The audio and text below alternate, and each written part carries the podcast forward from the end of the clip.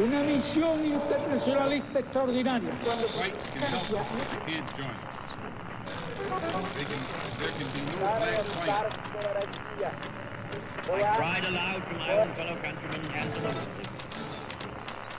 Sua rádio da história.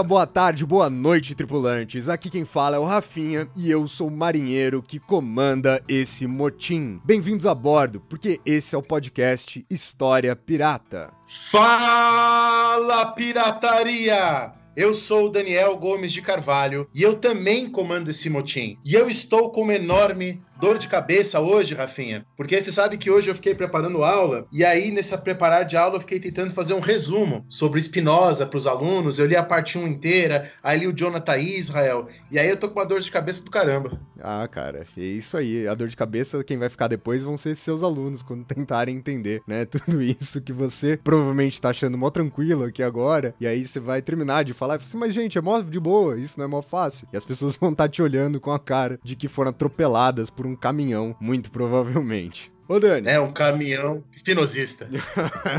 Ô, Dani, apresenta os nossos convidados aqui de hoje.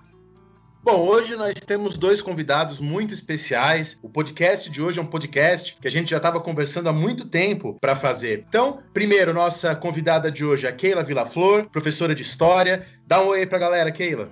Olá, galera, tudo bem com vocês? Bom dia, boa tarde, boa noite, a qualquer hora que você escuta esse podcast. É um prazer estar aqui conversando com vocês.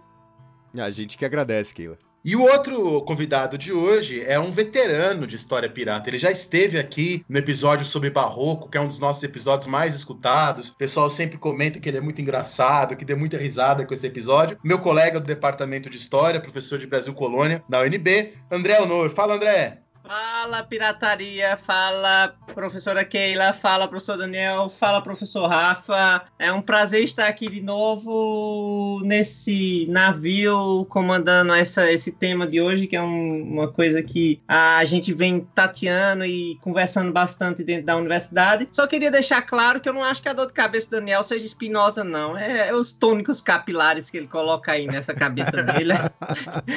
que tá.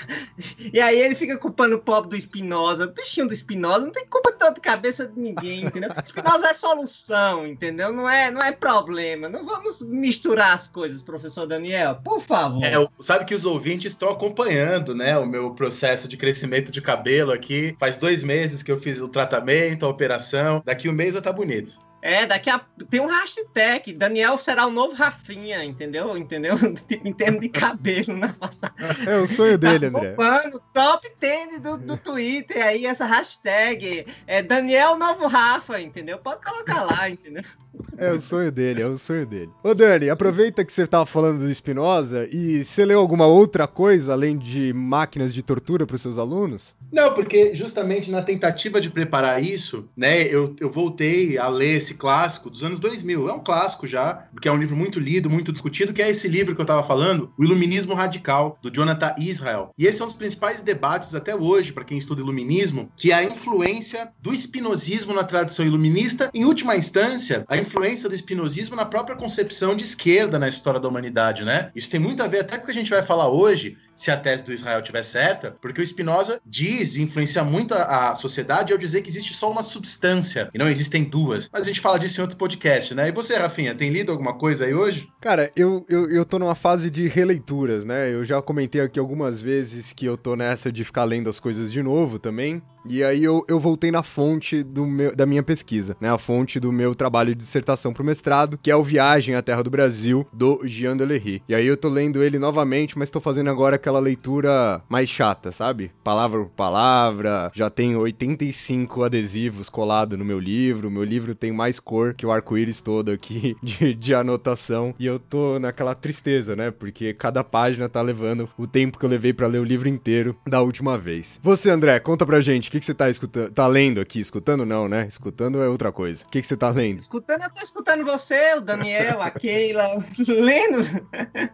Bom, eu tenho uma característica, eu leio, eu, eu, eu leio um, no mínimo uns seis a sete livros ao mesmo tempo. Não que eu leia ao mesmo tempo, com, porque eu não tenho sete mãos para segurar o livro, nem sete olhos para ler. Mas eu fico variando de livro, principalmente questões de teoria. Mas é, o que eu comecei antes, ontem, na verdade, foi o que eu tô lendo toda a coleção do Feminismos Plurais, da coordenada pela Jamila Ribeiro. Então eu tô lendo Apropriação Cultural, do Rodney William. Eu já li o Lugar de Falo, Interseccionalidade, o Racismo Estrutural. E aí tô lendo agora esse que é, é muito bom. Eu gosto muito da coleção. É, são temas que aparecem o tempo todo na sala de aula. Os alunos estão sempre perguntando, o que, mas isso é apropriação cultural? É, você não é seu lugar de fala? Então isso é uma coisa que, como professores, a gente tem que estar sempre alerta, né? E como literatura, na verdade, eu tô lendo um, um livro chamado Nós e Eles. Eu vou, não vou saber pronunciar o nome da autora, porque é uma autora iraniana. É Bahiri Nakajavan, alguma coisa desse tipo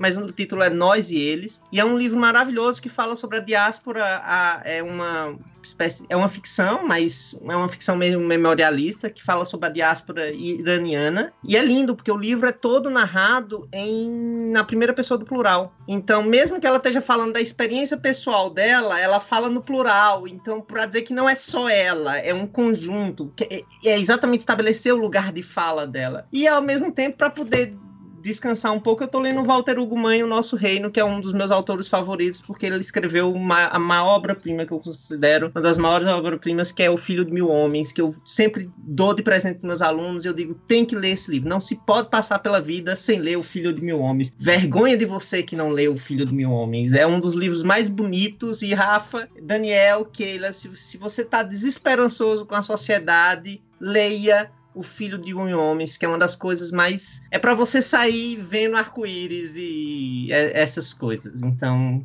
meu, meu, minha, minhas indicações são essas. Keila, e você? Você tá lendo alguma coisa importante essa semana que você queira recomendar pra galera aqui? Eu também sempre intercalo mais de uma leitura, né? Inclusive para descansar o cérebro de ficar pensando criticamente sobre tudo.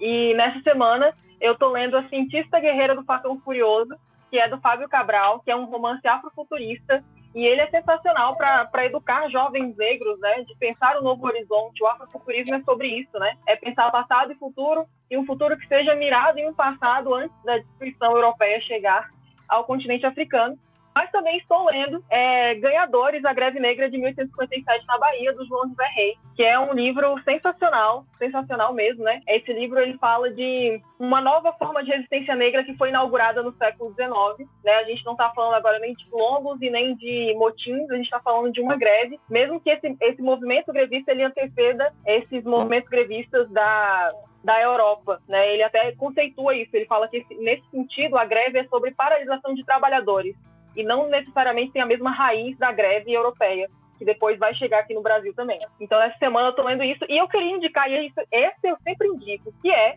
Ensinando a Transgredir da Bell Hooks, porque Bell Hooks é minha pastora e nada faltará, e sempre que eu estou desesperançosa de sala de aula, eu leio esse livro. É, e nesse momento de ensino remoto, a gente fica desesperançoso todo dia. Não tem um dia que eu não acorde sem esperança nenhuma, mas a gente continua fazendo, né?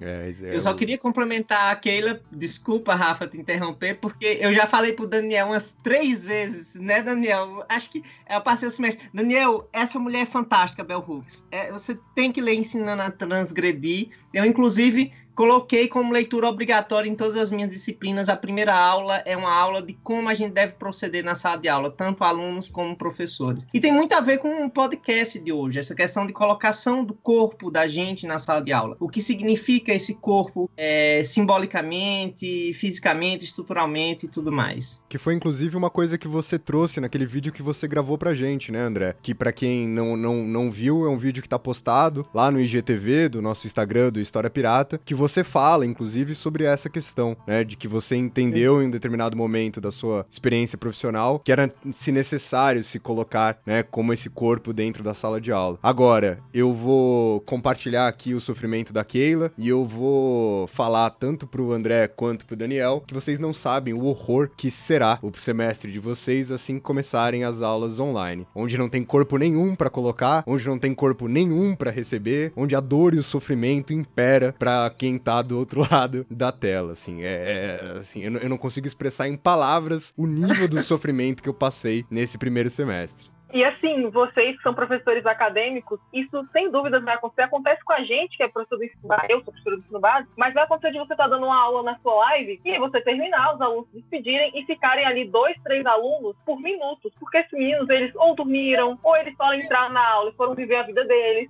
E eles ficam lá, ó, passar o dia logado na live, eles passam o dia logado na live, do mesmo jeito, sem abrir a boca, sem abrir o microfone, sem nada. Isso vai acontecer com vocês também. Por isso, cubra sempre a câmera do seu celular, que você vai passar, do seu computador, você vai passar ali de toalha, e vai esquecer que tá ligado, essas coisas acontecem. E usem a parte de baixo da roupa, porque você vai precisar levantar pra pegar alguma coisa, você vai estar de calcinha. No caso de vocês, não, mas o meu rola.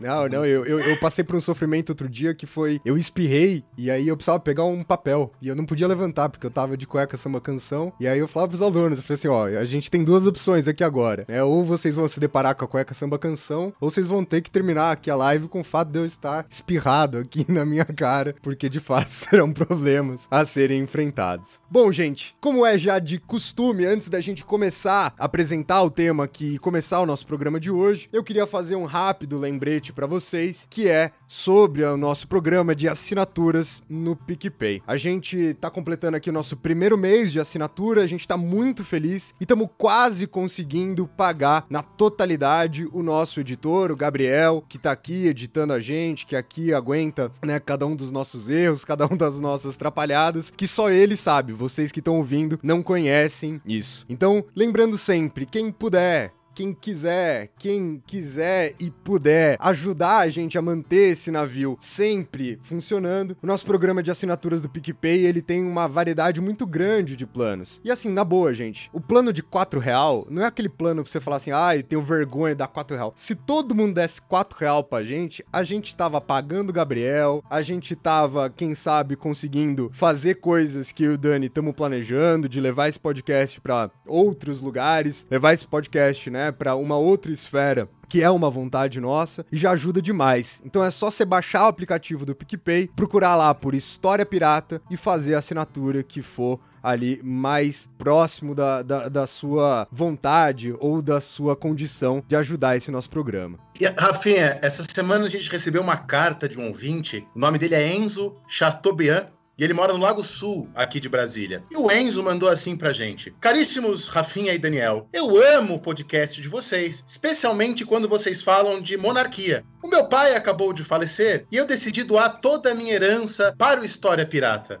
Muito bem, Enzo. E aí eu, eu recomendo que todos vocês, moradores aí do Lago Sul, pessoas com grandes heranças, doem pro História Pirata, né? Eu acho que é uma boa coisa a se fazer. Só uma coisa, Daniel. Rafa, já que não temos um imposto sobre grandes fortunas e heranças, por que não estabelecer isso praticamente, né? A- a- a- fomentando o desenvolvimento intelectual da sociedade brasileira através desse navio pirata, né? Não, e lembrando, se vocês recapitularem nos episódios anteriores, o Dani deixa muito claro. O ouvinte, né, que era lá de Valparaíso, que vendeu o rim, o Dani não é a favor, ele acha que isso é um absurdo. Você não deve vender seu rim para ajudar o História Pirata. O outro ouvinte, que estava deixando de pagar o aluguel para ajudar o História Pirata, também foi repreendido pelo Dani. Agora, herança. Mas o Enzo não. Herança tem que doar, herança tem que vir pro História Pirata. Aqui não há nenhuma discussão. Muito obrigado, Enzo. e vamos começar o programa. No programa de hoje, a gente vai trazer aqui talvez um formato um pouco diferente do que vocês estão acostumados. Não vai ser nem o nosso formato tradicional de programa, nem o formato daquela da dezena, que é um pouco mais solto. Porque na verdade, hoje a gente vai intercalar esses dois modelos de programa ao debater classe, raça e gênero e ao final pensar justamente a interseccionalidade desses pontos dentro da produção da história. Então a gente vai começar rapidamente fazendo um panorama sobre cada um desses pontos, seguindo o nosso modelo mais tradicional de podcast, e já no final, né, num quarto momento desse programa, a gente vai trazer um pouco do debate, a gente vai trazer um pouco de discussão aqui, a partir não só das nossas diferentes perspectivas e óticas de formação acadêmica, mas também das nossas diferentes perspectivas, das nossas próprias condições sociais e de como a gente se relaciona com cada um desses temas.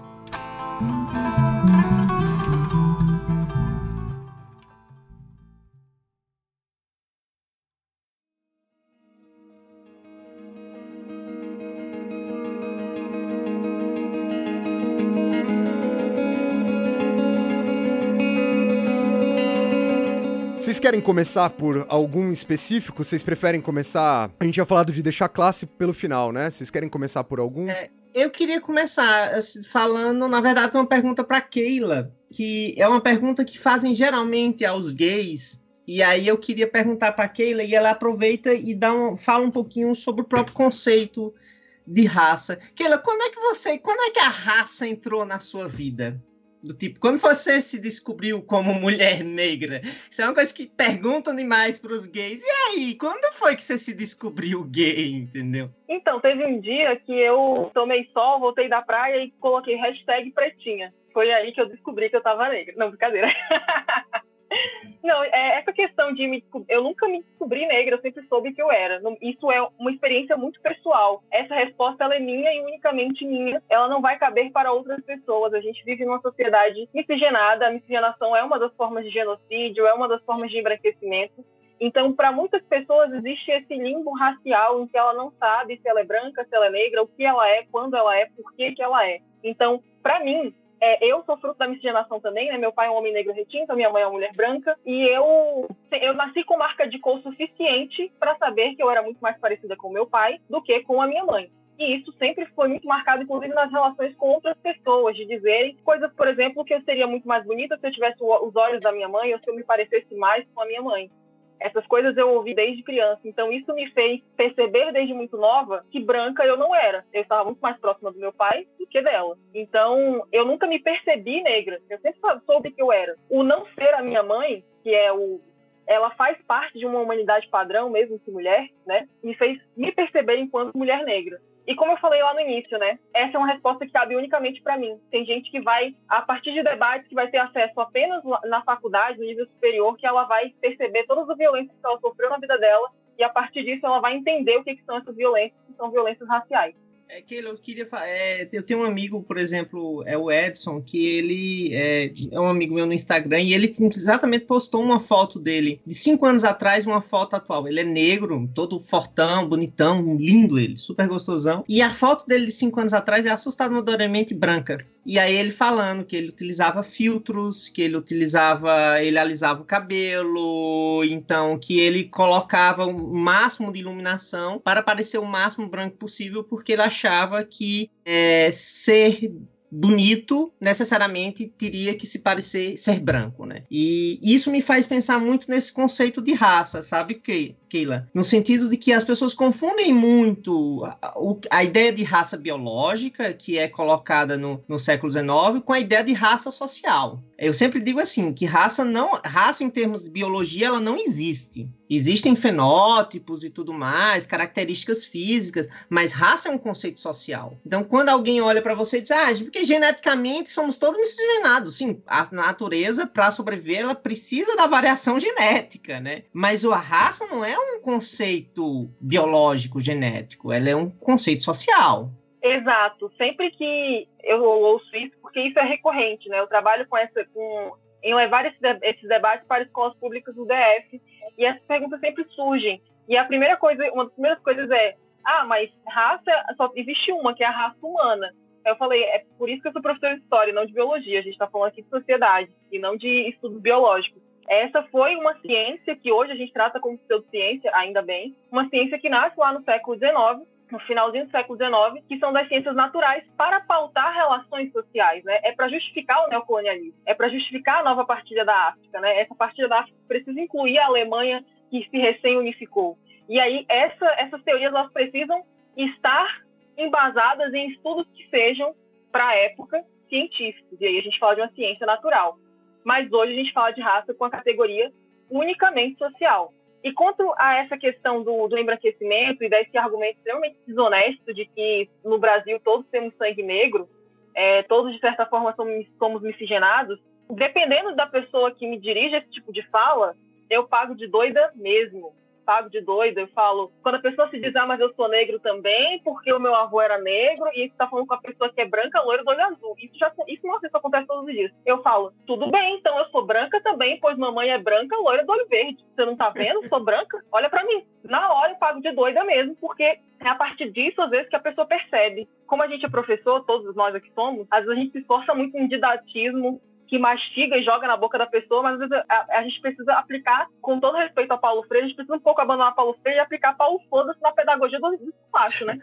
Chegar pagando de doida mesmo para a pessoa entender. E é, com, com o que você falou, a relação que você falou do seu amigo, eu nunca tive esperança de ser branca, assim, nunca esperei que qualquer processo de branquecimento me tornasse branca, porque, como eu falei, eu possuo marcas de cor suficiente para que isso não aconteça. Entretanto, também passei por esse processo de branqueamento, que é o alisar cabelo, né? Eu acho que alisar cabelo é algo que está na experiência de, de vários jovens negros, sejam homens ou mulheres, e no caso dos homens é uma violência diferente. Para o homem negro não é permitido ter cabelo, e esse, esse é um choque que eu tive aqui em Brasília, porque eu sou da Bahia, eu mudei para cá na quinta série, que agora é sexto ano, né?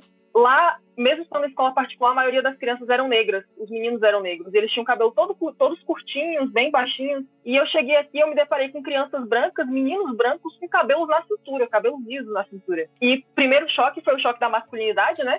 De que eu fui criada com a ideia de que homem tem que ter cabelo curto. E depois de ver que homens brancos têm cabelo grande. Os meninos negros ainda tinham cabelo curtinho porque para o homem negro não é permitida essa questão da, da estima com a própria, com a, a construção da própria imagem. E o, o, cabelo faz parte disso. Então, os homens negros que optam por um cabelo grande na adolescência acabam por passar graxa para alisar ou às vezes fazer procedimentos químicos e as meninas também.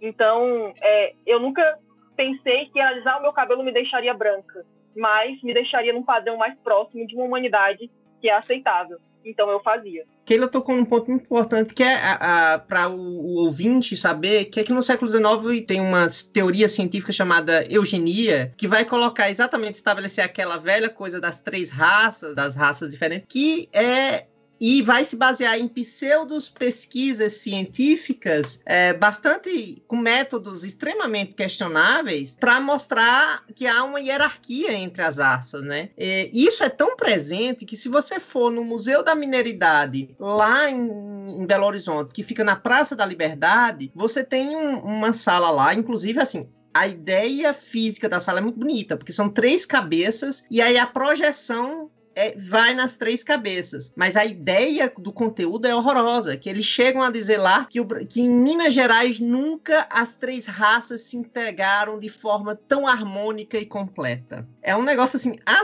a sala é linda, o vídeo é lindo, a música é linda, o conteúdo é um horror. É, eu sempre quis fazer essa crítica pública aquele negócio lá, que eu acho que aquilo ali é uma ofensa, entendeu? Eu fiquei revoltado, até gosto do Museu da Mineridade, acho muito fofinho, ela tem umas coisas muito bacanas, vale a pena visitar, mas essa sala específica é, assim, é um show de horrores. É, é muito legal e... você falar isso, o, André, e é muito bom a Keila ser historiadora e trazer também essa perspectiva de historiadora aqui pra gente, justamente porque a maioria das pessoas, e a gente tava falando sobre isso ontem na nossa página do Instagram, do História Pirata, não entendem como conceitos e ideias são historicamente produzidos, né? As pessoas tendem a pensar que o racismo sempre existiu. É claro que no século XVIII, por exemplo, que é o que eu estudo, existiram várias formas do que a gente chamaria hoje de preconceitos, mas era de outro caráter. Era um preconceito mais uma visão mais cultural do ser humano, né? Você pega os textos dos iluministas, a imensa maioria deles falava que o negro pode é, é, se tornar tão inteligente quanto o europeu, quer dizer, ainda é uma perspectiva eurocêntrica e, e do nosso ponto de vista preconceituoso, mas não é a ideia de que o negro é determinado por sua raça. Isso é uma ideia sobretudo do século XIX. Claro que tem raízes anteriores, mas é sobretudo do século XIX. Então, já deixar claro para o ouvinte, né? Ontem no,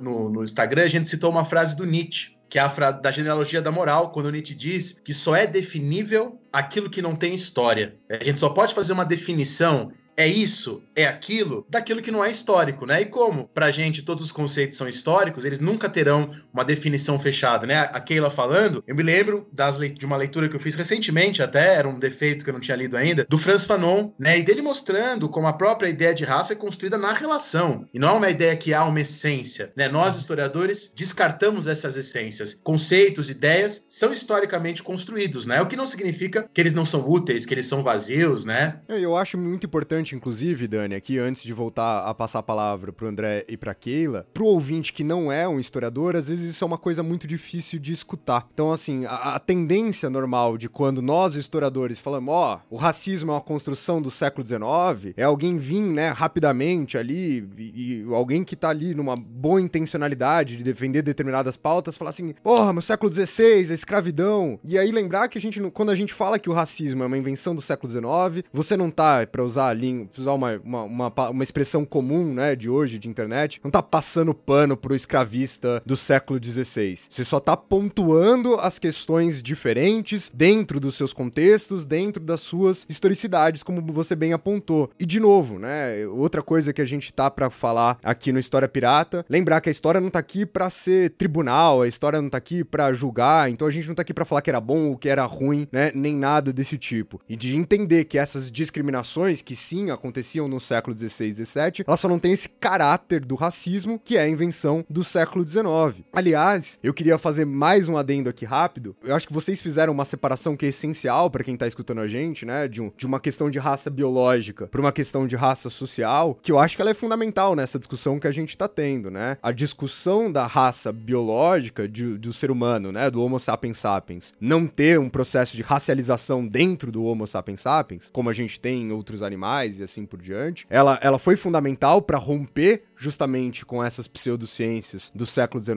ela foi fundamental justamente para isso, mas ela não pode abandonar essa outra parte, né? Ela não pode abandonar essa questão da raça social, como vocês bem apontaram. E aí a Keila falou um negócio que eu acho interessante, como essas coisas, se elas não forem diferenciadas, elas acabam misturadas à, vontade daquele que discursa. Então, por exemplo, quando se usa esse, essa retórica de ah, somos todos miscigenados, ah, o meu tatara tatara tataravô era negro, então eu também posso ser considerado negro, como você tá caindo justamente nessa cilada. Se se faz uma referência genética biológica para justificar uma coisa que vocês estão bem apontando que a gente tá discutindo enquanto social, né? Então, por isso que eu acho que diferenciar essas questões juntamente com fazer essa historização que o Dani tá trazendo, acho que ela é fundamental aqui para isso.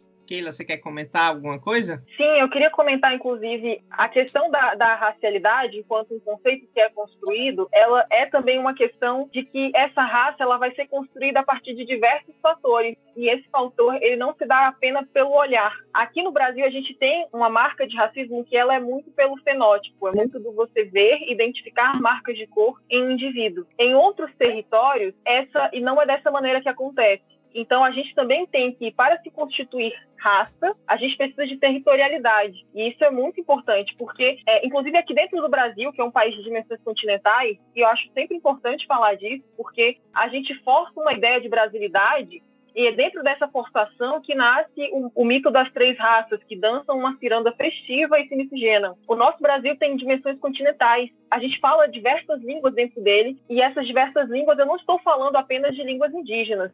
Eu estou falando do nosso próprio português, que ele é extremamente variado de um estado para o outro. Você pega alguém lá do norte do Ceará e manda ele ir para o sul do Rio Grande do Sul para estabelecer uma comunicação, muito dificilmente eles vão conseguir se entender, porque a fala é carregada de diversas gírias do dia a dia, né? E isso configura quase um novo português. E aí a gente também tem, aqui dentro do nosso próprio Brasil, essa relação com a racialidade. Na Bahia a gente tem uma população negra enorme, em que isso faz com que os critérios do olhar para a negritude sejam, às vezes, um pouco mais rigorosos do que, por exemplo, é, em outros estados em que a gente tem menor presença negra. E aí, nesses outros estados de menor presença negra, às vezes uma pessoa de pele muito clara, mas de nariz largo, de boca larga, com cabelo crespo, essa pessoa já seja colocada em um local de negritude e tratado como negro, assim como na Bahia pessoas de pele mais escura o são. Então, a questão da construção da raça, ela também está ligada ao território. Né? E quando a gente fala que a raça ela surge no século XIX, a gente está falando de tipificação de raças. Isso é muito importante. Antes, a gente tinha o outro que é diferente, o outro que é incivilizado, o outro que precisa do contato com a lei, com Deus, com todas as regras e normas sociais. Agora, a gente tem catálogo de seres humanos. Esses catálogos são baseados em estudos que na época eram científicos, né? De tamanho de crânio, de tamanho de fêmur, de como se dão as, as interações populacionais. É, e aí, a partir disso, a gente cria hierarquias, a gente tem outras teorias que são dissidências da eugenia, que é o darwinismo social, né? é, essas teorias vão pautar que apenas sociedades majoritariamente brancas são sociedades que vão avançar. A partir disso, a gente tem a vinda de imigrantes, inicialmente majoritariamente italianos, para o Brasil na segunda metade do século XIX, como um projeto de branqueamento da população. E isso a gente, esse, esse processo de branqueamento, ele é muito importante. Eu poderia ficar aqui horas falando disso, mas eu vou dar uma concluída porque tem mais gente para falar, não é mesmo? Esse processo de branqueamento é importante pensar que ele não é apenas físico, ele também é um branqueamento que vai incutir na cabeça, que vai estar incutido na cabeça das, das pessoas brasileiras, né, das populações brasileiras. E isso é importante para se pensar uma, uma colonização também mental. Quando a gente fala de escravidão, dessas consequências da escravidão, a gente fala apenas de consequências físicas. E a gente nunca pauta o quanto essa escravidão também tem consequências psicológicas.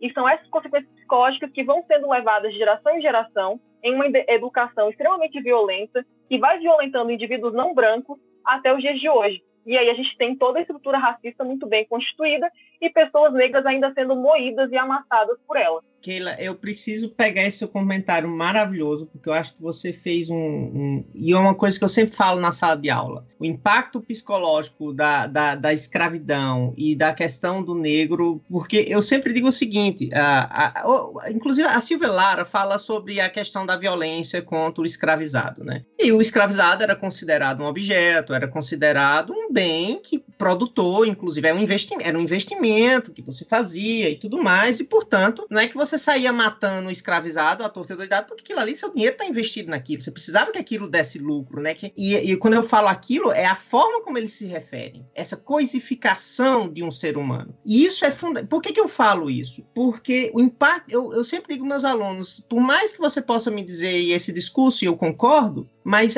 tem uma coisa que a gente tem que ver, o impacto psicológico que você tem, tanto no, no, escravizado quanto no senhor, de você dispor da vida de um ser humano ao seu belo prazer.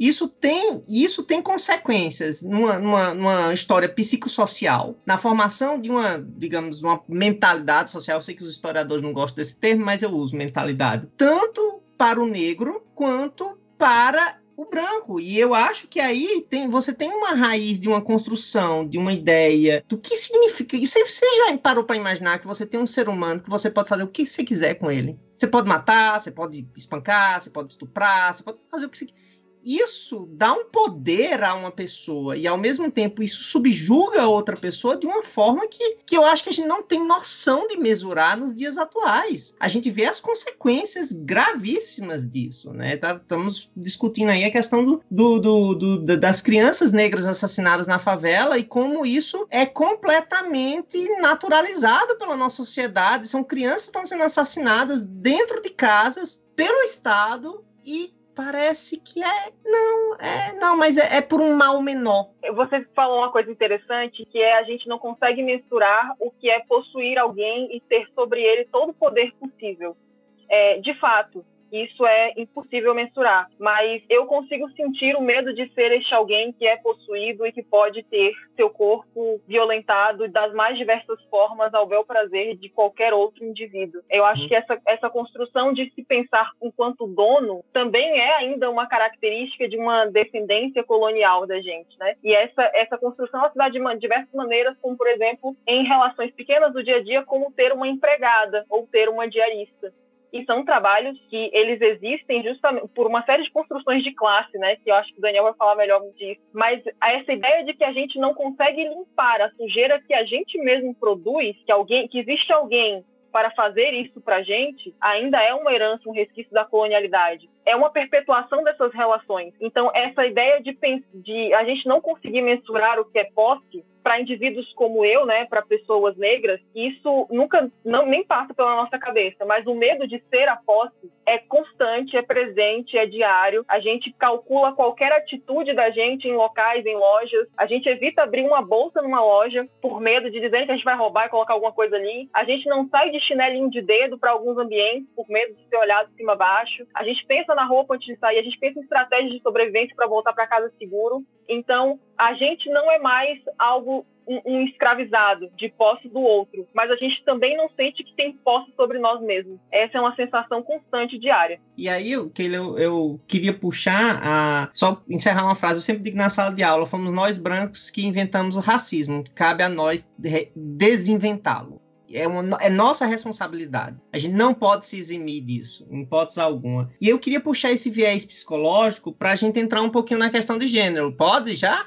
Fica à vontade, André, fica à vontade. Eu queria só fazer uma observação é, em relação a isso que a Keila falou, até pra gente poder contrastar um pouco dessas, desses nossos das nossas diferentes experiências pessoais, né? Então a Keila tá aqui na condição de mulher negra, falando o quanto ela tem que pensar nas formas com a qual ela vai se vestir, o quanto ela vai ter que pensar, né, nas próprias ações dela, como ela bem exemplificou dentro de uma loja, etc e tal, justamente pra não ter que se submeter a essa condição de posse, etc. E olha como, olha como isso é uma coisa extremamente curiosa, né? Eu sou um homem branco, heterossexual, cis e tal. E as coisas que eu faço, elas são justamente no sentido contrário. Então, assim, eu tenho o privilégio, que nem a, a Keila tava falando, de ter meu cabelo muito comprido. Eu tenho o privilégio de ser inteiro tatuado. Eu tenho o privilégio de entrar numa loja e eu, assim, faz parte, né, do, do, da minha vestimenta, do meu, da minha coisa, de entrar com o chinelo de dedo. Que são coisas as quais, né, caso eu seja julgado, eu ainda tenho uma montanha de privilégios para bancar e para bater de frente, etc e tal. Então, como de fato é curioso curioso, assim, como essas coisas elas são fruto totalmente de uma escolha que eu faço mediante os meus privilégios, e como a Keila tá falando, ela não pode nem sequer não, não fazer essas escolhas, mas ela tem que se esforçar num sentido contrário a elas, né? Como isso é pesado ainda nesse sentido. Ah, é, mas é isso mesmo, a Rafa. Keila, você quer falar, complementar?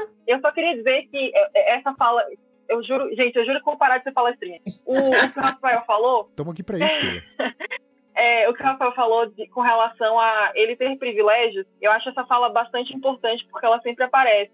Juntando com o que o Honor falou também sobre as pessoas brancas terem inventado racismo e ter que achar um jeito de lidar com ele ou pôr fim a ele. Pensando em um conceito de estrutura, a gente não vai ver o fim do racismo, né? De uma estrutura histórica, a gente não vai ver o fim do racismo, mas a gente precisa trabalhar para que um dia ele chegue no fim.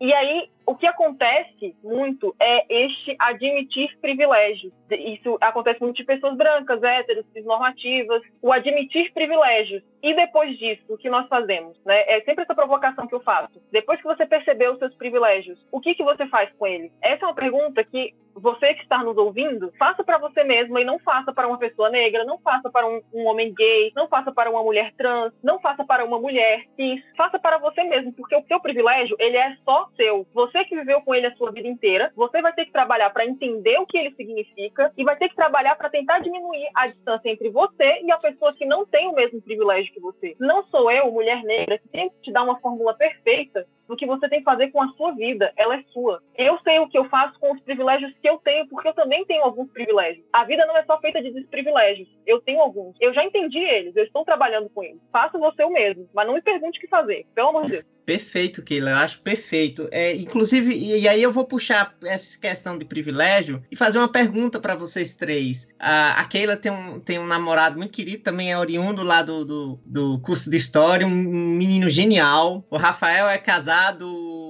e tudo mais. O Daniel é o Daniel, o Daniel tá na vida e tudo mais. O Daniel é de todos, entendeu? Mas aí a minha pergunta para vocês, porque são três pessoas heterossexuais, é, eu, eu, sinto um ah, de uma galera LGBTQI fazendo não, não acredito nisso quando eu falo. Mas eu perguntar para vocês uma perguntinha pra gente passar para a questão de gênero. Quando vocês saem com seu seu namorado, sua paquera, seu cônjuge, tudo mais na rua, como vocês saem juntos? Estão andando no shopping, por exemplo. Vocês andam de mão dada, separados, tudo mais? Como é isso? Eu ando de mão dada na rua, bem casalzinho. Eu sou solteiro, então não ando de mão dada com ninguém, né? Mas às vezes da vida que eu namorei, eu andava de mão dada. Mas tá carinho. colocando cabelo pra mudar esse negócio, né? eu também ando de mão dada. Pois é, eu sou casado no papel desde 2015, desculpa, 2014 mas estou junto com meu marido há 13 anos. Eu conto nos dedos da minha mão as vezes que eu andei de mão dada com ele na rua. Isso é tão internalizado, e aí, Keila, vem muito naquela tua fala, tu falando isso, da, de, de nossos privilégios que a gente tem que reconhecer, que para mim segurar na mão dele é algo estranho. É algo que eu não consigo lidar direito. Porque, assim, tem uma coisa que é muito presente na, na vida de, de, de todo homossexual, que é o medo da morte. O medo de ser morto não só pelo Estado, mas pelas, pelo ser, pela sociedade comum, pelo nosso vizinho, pelo nosso porteiro, pela pessoa que nos atende na rua. Porque até 1830, assim como a gente falou, como a escravidão tem impacto, o fato de você ter uma escravidão sistemática e tudo mais que traz africanos para cá para escravizá-los, até 1830 o, no, o nosso Código Penal penalizava a sodomia com morte era um único crime comparado à lesa majestade. Para o ouvinte não sabe, lesa majestade é a tentativa de assassinato do rei. Olha a gravidade do crime que você. É, é um crime de.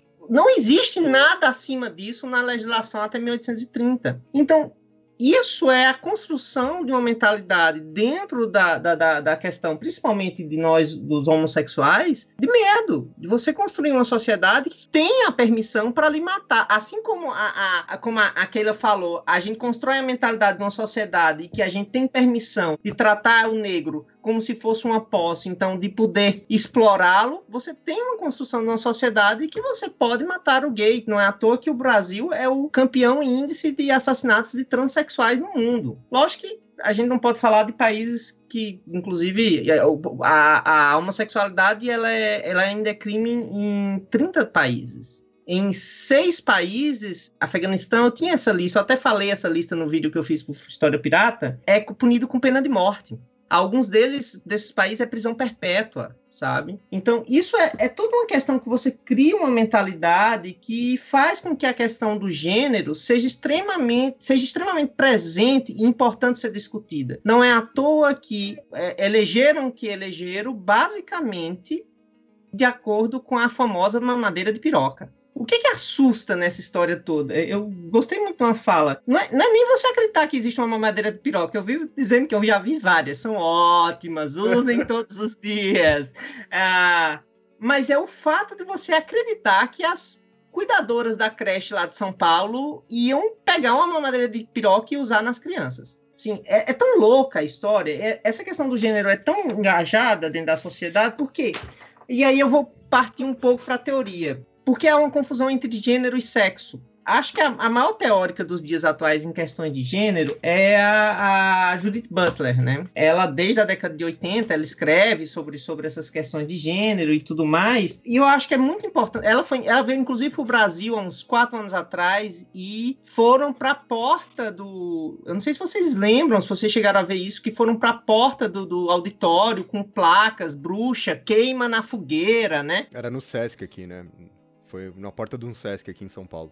Exatamente, na porta de um Sesc. É, para você ver como essa questão do gênero mexe, porque ela mexe com uma coisa também que é muito estruturada na nossa sociedade, que é a questão da família, da família patriarcal, clássica, que é uma forma de dominação, uma forma de dominação do homem sobre a mulher. E toda a nossa sociedade meio se constrói nisso. E o que, que a, a, a Judith Butler fala que incomoda tanto as pessoas? É a ideia de performance e performatividade. Vamos lá. Performance. Quando ela fala, ela, ela, ela coloca que o gênero é basicamente uma construção social. E que até mesmo o sexo masculino e feminino é um construto social. Porque em algum momento alguém olhou para um pênis e disse isso é masculino. E em algum momento alguém olhou para uma vagina e disse isso é feminino. Tanto é que a gente tem muita dificuldade, por exemplo, de classificar um hermafrodita, que possui os dois órgãos sexuais em termos físicos. Afinal, ele é gênero masculino ou é gênero feminino? Porque o que, que ela fala é o seguinte: performance é necessário um corpo físico. Ou seja, você, por exemplo, as drag queens, elas são uma performance do feminino, certo? Mas ela fala que gênero não é performance, não é só isso, ela é performatividade. Isso significa que no momento em que você nasce, é como se a linguagem e o conteúdo do que é ser masculino e do que é ser feminino já está estabelecido antes mesmo do seu corpo biológico. Então, no momento que você nasce, que olha para você e vai dizer, você vai ser menino, você é menino e define-se, e aí define-se pela presença ou não do falo, você coloca um contexto que elas chamam de um contexto é, de linguagem, mas aí linguagem não somente na questão de fala, mas em todas as linguagens, desde o menino veste azul, menina veste rosa, e todas, menino não brinca de boneca, menino não pode expressar emoções. Então, que, que que você coloca para aquela aquela criança quando ela nasce. Então o que ela fala é que isso já existe antes. Então, no fundo, a ideia do masculino e do feminino é uma construção, uma construção dessa performatividade de gênero. Eu, eu, eu tenho um dado muito curioso, não sei se vocês já viram fotos dos pais de vocês, tipo bebês toda vida que eu olhava, quando eu era criança, é, eu olhava a foto do. Tem uma foto do meu pai no batizado. E era um vestido branco, toquinha, rendado, não sei o quê. E aí eu, eu me lembro de perguntar pro meu pai: Papai, por que, que o senhor tá vestido como menina? Aí pai, não, isso aí é porque na época era,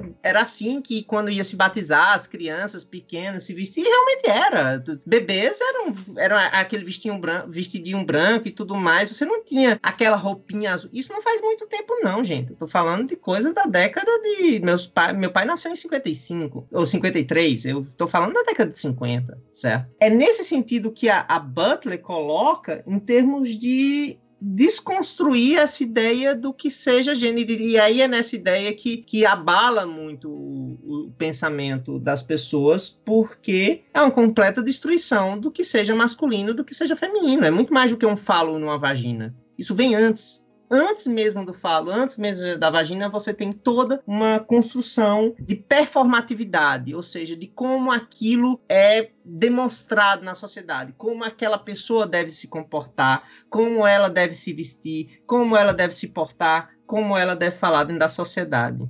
Existe uma pergunta que é muito frequente, principalmente no público mais adolescente, né, que é com que eu trabalho, que é a diferença entre gênero e orientação sexual as crianças, né, os adolescentes, eles não sabem fazer essa distinção. Seria muito legal fazer essa distinção aqui, porque já fica aí como algo bastante educativo, né?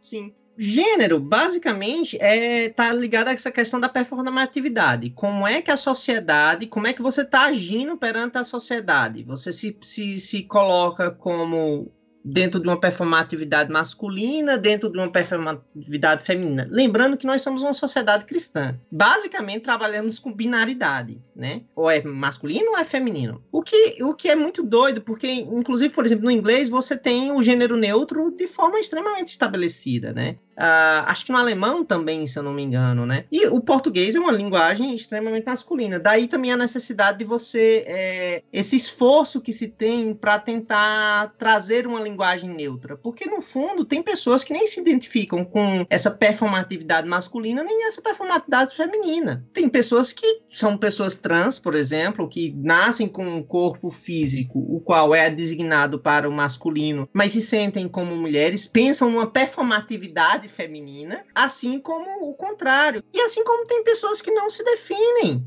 que em determinados momentos pode se pensar numa performatividade feminina e em determinados momentos se encaixa numa performatividade masculina. Então, gênero tem muito a ver com essa questão de que, como você se vê, certo? Como você é uma questão interna sua de como você lida com o que, que a sociedade está dizendo que é masculino e feminino, certo? E aí é uma você pode se identificar com um e você pode não se identificar com nenhum dos dois. Orientação sexual é basicamente tem a ver com a questão do desejo sexual. Então, não é porque você possui uma performatividade masculina, você se identifica com o que se chama gênero masculino, que necessariamente, e aí vem a questão da sociedade cristã, patriarcal, heteronormativa, que lhe obriga a você sentir desejo sexual por mulheres. Por quê? Porque a função mó de vocês é reproduzir, povoar o mundo e tudo mais. A orientação sexual é exatamente você sentir atração ou não por pessoas de um gênero diferente, ou pessoas não binárias. Então, por isso que você tem. A sigla virou LGBTQI,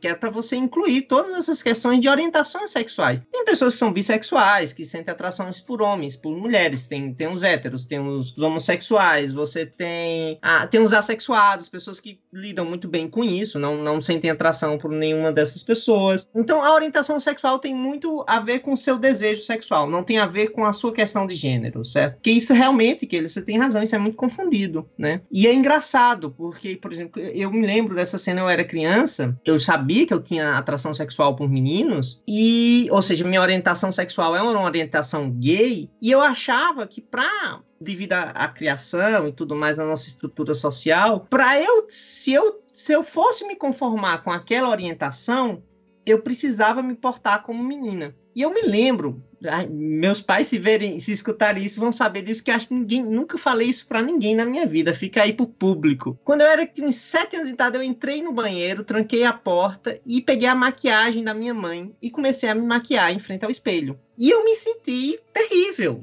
no sentido de que eu não era aquilo que eu queria. Não, eu, eu, não queria parecer uma mulher, mas ao mesmo tempo havia esse conflito na minha cabeça por essa confusão entre orientação sexual e gênero. Mas ao mesmo tempo eu sentia atração sexual pelos meninos e não pelas meninas. Então, com... e aí isso causa uma dissintonia muito forte dentro da pessoa certo? Quando você leva esses binarismos, quando você pensa o gênero como sexo biológico, entendeu? Como o gênero é só o masculino e o feminino e, portanto, você tem somente essa questão de um ou outro, né? E eu me lembro que isso foi muito marcante para mim. Isso ficou na minha cabeça durante muito tempo. Então, assim, aí eu pensei, ah, tá, então eu não sou gay porque eu não me visto como menina. Então, mas ao mesmo tempo eu senti atração por homens. Então, isso era uma coisa que era, tipo, eu poderia consertar isso, sabe? É, nesse sentido. Então, orientação sexual tem muito a ver com desejo, gênero tem muito a ver com a sua performatividade, como você é, como você usa esses, essas estruturas sociais, que, como você falou, Keila, são estruturas extremamente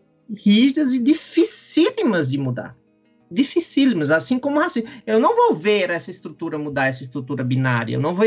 Eu, eu, eu espero ver avanço. Eu sempre digo isso. Eu acho que, assim como a questão do, do racismo, nunca se falou tanto sobre isso quanto nos dias atuais. E aí eu dou lá um, um, um, lance de esperança para o nosso ouvinte que acha que vivemos um momento muito terrível. Nunca se falou tanto sobre a questão do racismo no Brasil. Nunca tantas pessoas negras tiveram ainda muito insuficientes estiveram presentes na mídia com lugar de fala, com voz própria. Assim como eu sempre digo, há 10 anos atrás eu não podia casar. Que é, é um livro que eu vou recomendar no final, do Carla Cortirene. É uma críticazinha que eu faço a ela, é uma crítica injusta, porque o livro é maravilhoso. É que você não sabe o peso que é você não poder casar com a pessoa que você ama. É uma incerteza de um futuro, porque se aquela pessoa adoecer, você não pode nem visitar no hospital.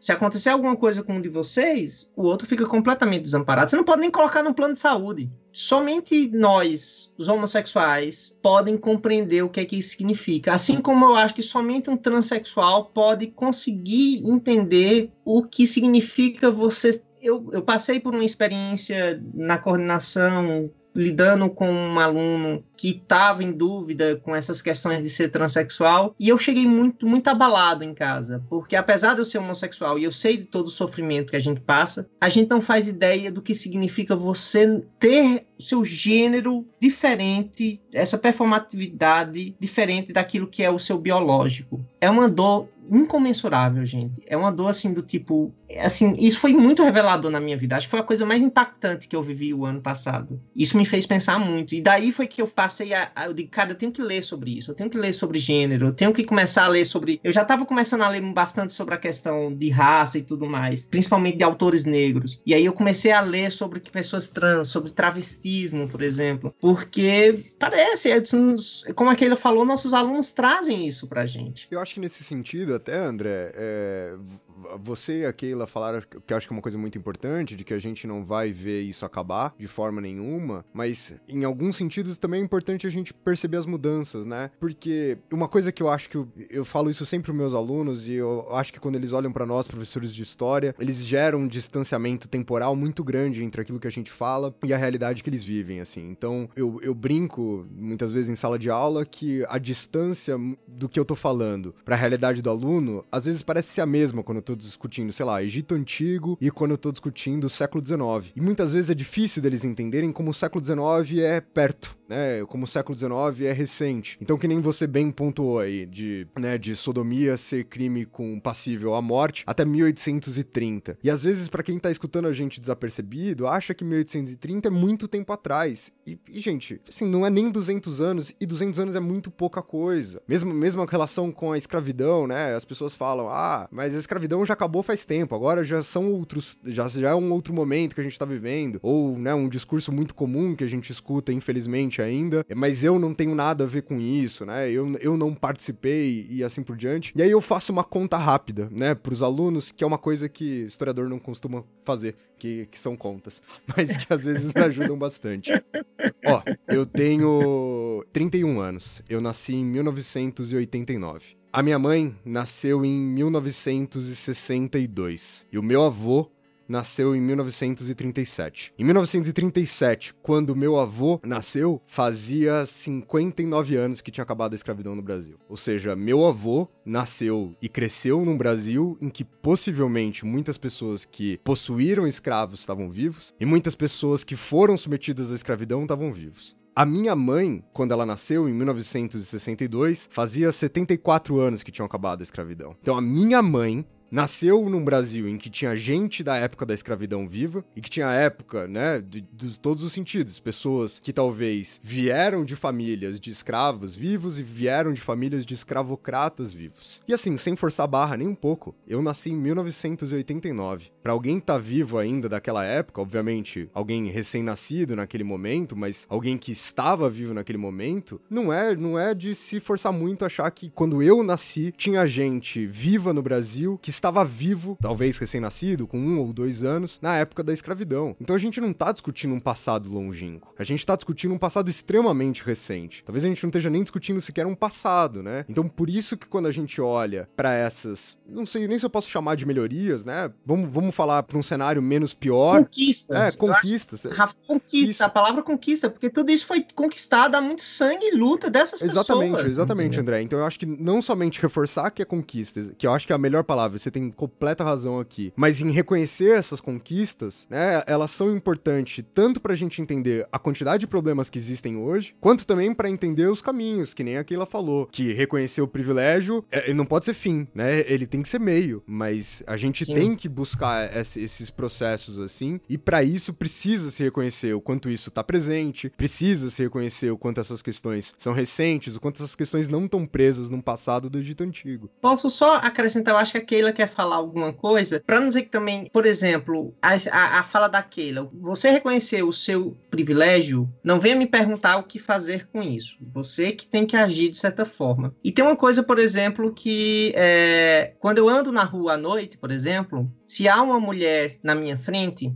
eu procuro andar mais rápido e ultrapassá-la. Por quê? Porque eu sei que ela vai ter medo se eu andar atrás dela porque nós somos potenciais estupradores, né? Isso é fato. E isso vem de um fato, e aí eu pra, só para a questão de, de, gênero não ficar somente dos LGBTs, por exemplo, que até 1830 o marido que pegasse que pegasse a esposa traindo ele era permitido a ele matar a esposa matar a esposa e o amante, desde que o amante, aí daqui a pouco o Daniel pode puxar essa, essa, essa fala para a questão de classe, desde que o amante não fosse de status superior a o marido daquela mulher. E aí o que, é que eu sempre falo? Que a história não justifica, ela explica. Mas aí é dentro da construção dessa mentalidade, Rafinha, que você explica por que, que a gente tem um feminicídio tão forte dentro do Brasil. Porque até 1830 era autorizado o marido matar a mulher. E por que, que esse feminicídio geralmente acontece com o esposo, o namorado?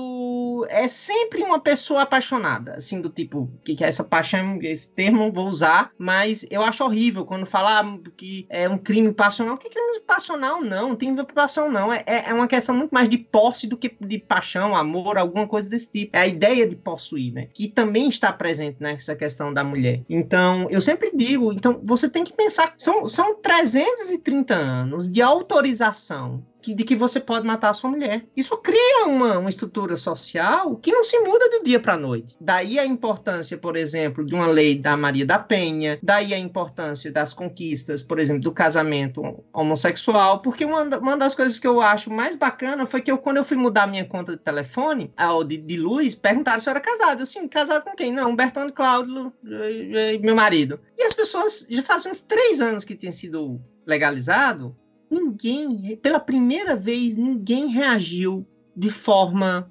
minimamente estranha. Então essas conquistas, elas são importantes porque elas criam, elas a longo prazo, elas vão criando uma estrutura social e diferente. É por isso que é importante, e é por isso que é importante dizer que são conquistas, né? Então, eu queria comentar a fala do Rafael a respeito desse deslocamento temporal dos nossos alunos, né? Porque, de fato, eles existem, ele existe, né? Os nossos alunos, eles sempre imaginam as coisas longe demais deles e quando a gente fala de estruturas raciais, é, questões de gênero, questões de classe, é importante frisar para esses alunos que eles estão vivendo essas estruturas ainda e que, quando a gente fala de escravidão, eles localizam a escravidão no século XIX, que é uma coisa muito distante deles, mas que é importante lembrar que hoje ainda existe escravidão no território brasileiro. Não é uma escravidão subvencionada pela lei, pelo Estado, óbvio, mas ainda existem experiências de escravidão.